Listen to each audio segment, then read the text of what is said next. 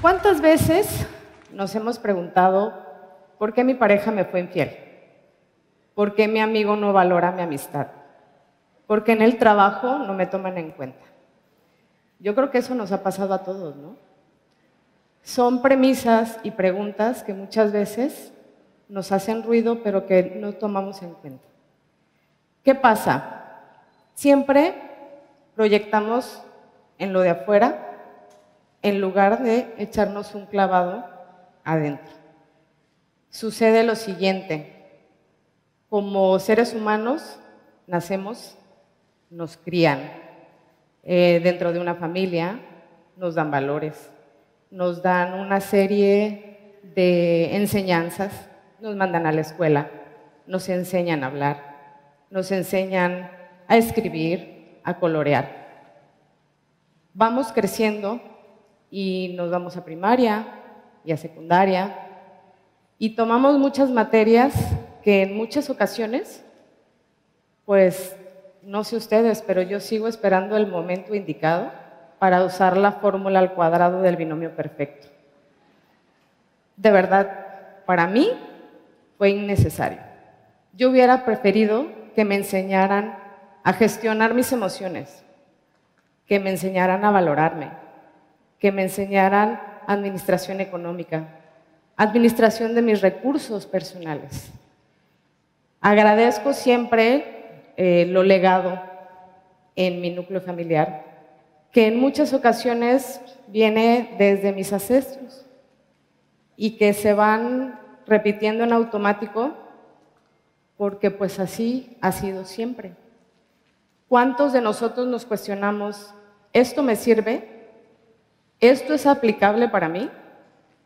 Me pudieron haber enseñado a ser responsable, pero si eso hoy me ocasiona un estrés, ya no es saludable para mí. Y no por eso está mal.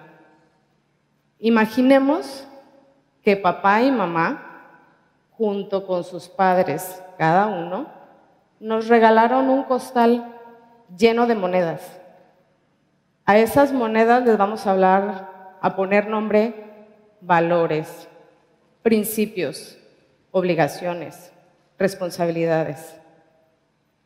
No sé a cuántos de ustedes, pero les comparto una experiencia que tuve hace cuatro años. Jocelyn moría por ser la hija perfecta, la mamá perfecta, la esposa perfecta, la trabajadora responsable. Y eso únicamente me llevó a una crisis de salud que me llevó al hospital por dos días. Salgo de ahí con una lumbosatalgia impresionante, en donde únicamente me estaban dando coctelito vacilador para dormirme el malestar, pero realmente no me estaban atacando lo esencial que eran los sentimientos que yo cargaba. Conocí a una persona marcó mi vida definitivamente.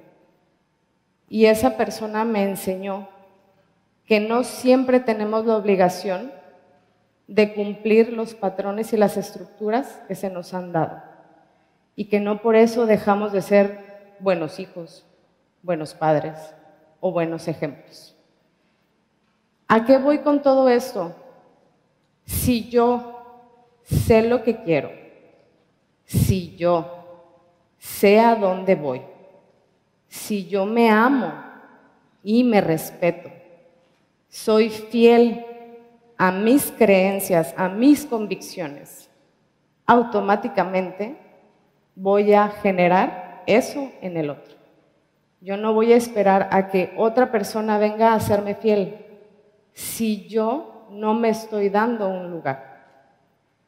Últimamente, por situación de pandemia, se ha desarrollado mucho la educación emocional, pero ¿cuántas personas realmente aplicamos lo que compartimos en redes sociales? Y tiene mucho que ver eso.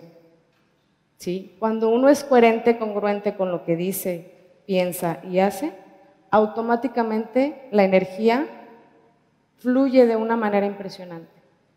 Entonces ahí yo soy consciente de que otro no va a venir a suplirme, otro no va a venir a decirme lo que tengo que hacer y no por eso voy a dejar de ser una mala persona, siempre con límites sanos.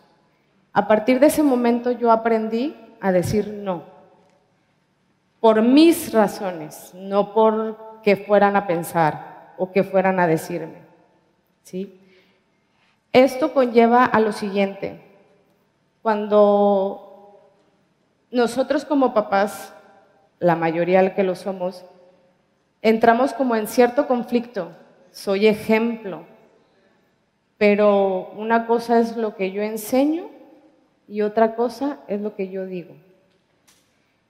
Es bien importante conocernos, quién soy, a dónde voy, lo que estoy haciendo me está llevando a lo que quiero lograr.